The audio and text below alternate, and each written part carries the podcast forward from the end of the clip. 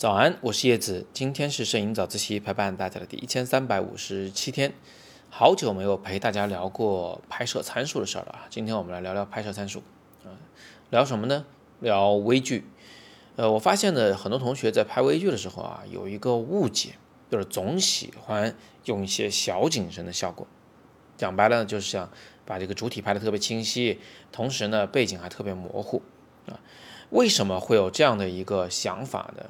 我想啊，这是因为平时咱们挺难拍出小景深效果的。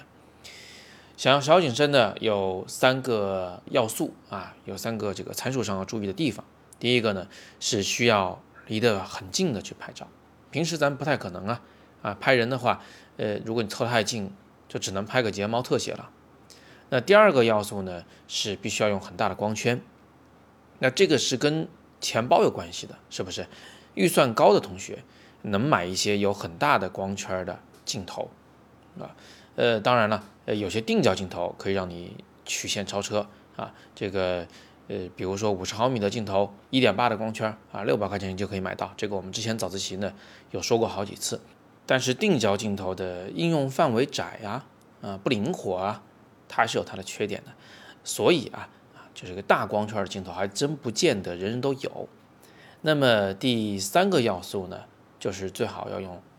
中焦或者是长焦啊，焦段越长，景深越小，背景越模糊。那呃长焦镜头呢，拿起来非常的笨重，而且生活中一般也用不着啊，所以如果你没有长焦，这个也很难做到。但拍微距就不一样了，拍微距呢，啊，不管你是不是大光圈，不管你是不是长焦头，首先它可以贴得特别近的拍照，特别特别近。现在的手机啊，呃，手机的这个微距镜头，呃，差不多就是个三四厘米拍那个小东西，在贴的这么近的情况下，即便你不是大光圈，即便你不是长焦距，它那个背景还是会很模糊的。更何况大部分的微距镜头啊，都是中长焦啊，而且呢都是大光圈。那这样一来，你在拍微距画面的时候，忍不住的想要把背景搞得特别模糊、浪漫、虚化。啊，如奶油般化开。那，呃，这个就是我觉得啊，大家呃拍微距的时候，忍不住总想把背景给尽可能的模糊，尽可能用用小景深效果的原因。那为什么我又说这个拍微距的时候，咱不能一味的去这么去做呢？啊，这个景深不能太小呢，甚至是我们平时拍微距，很多时候会用一个中等甚至偏小的光圈来拍摄。为什么呢？啊，也因为啊，我们在拍微距的时候，有的时候呢，不仅是要带来一种美感，更是要描述被摄物体的具体的形态。你知道，微距照片这给别人看的时候，别人看得开心，有一个很重要的原因，是因为他根本就没有这么仔细的去观察过一个小的事物，比如说一朵特别小的小花的花蕊，比如说呃一个这个。特别小的爬虫，对吧？生活中咱们没有机会这么去观察它，呃，也看不太清楚。在微距镜头下呢，这些细节被放大了，所以这种新鲜感是微距画面的一个啊重要的优势。那在这个时候，如果你还用了一个小景深来拍照，比如说吧，啊，你拍这个蜥蜴，只有眼睛是清楚的，背后所有的鳞片都模糊掉了，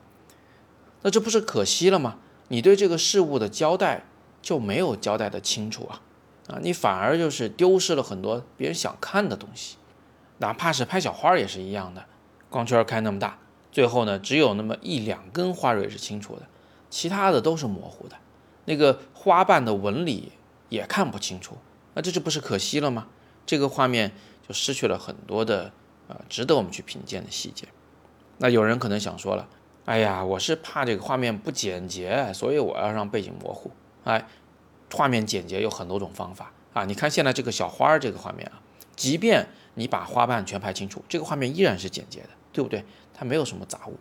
另外，我们在背景模不模糊这件事情上，并不是黑和白二选一啊，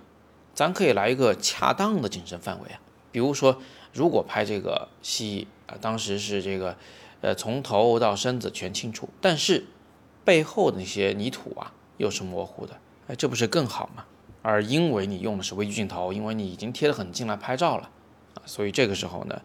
你哪怕是用到最小的光圈，它景深啊也不会大到哪儿去，那个背景中的事物呢依然会啊有一点模糊，所以你不用太担心这件事儿。我们真正拍微距照片的时候啊，有的时候还会嫌自己的这个啊景深不够大呢，啊光圈缩的最小了，景深还不够大。这个时候，我们可能就要用景深堆栈的手法，多拍几张照片，然后把每张照片里最清晰的部分拼在一起，合成一张超大景深照。那通过今天的早自习呢，至少啊，大家得到了一个提醒啊，拍微距画面的时候，不要老想着把光圈放到最大，光圈缩小一点使用，景深要处于一个恰当的范围内，而不是一味的去追求背景的虚化。好，那今天我们就简单的先聊这么多啊！大家如果有更多摄影问题呢，依然欢迎在底部向我留言，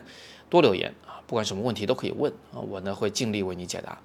那如果你想系统的学摄影，或者是想听一些摄影讲座，也不妨抽点时间点底部阅读原文，里边有很多免费的、收费的我讲的课程。那今天呢是摄影早自习陪伴大家的第一千三百五十七天，我是叶子，每天早上六点半，微信公众号“摄影早自习”，不见不散。Thank you.